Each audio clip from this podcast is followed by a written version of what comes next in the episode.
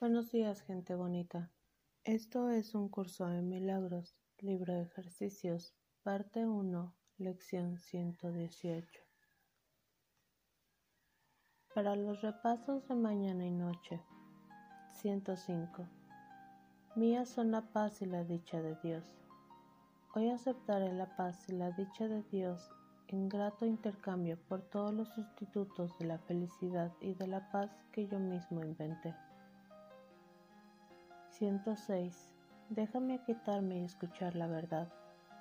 Permite que mi débil voz se acalle para poder oír así la poderosa voz de la voluntad misma, asegurándome yo soy el perfecto Hijo de Dios.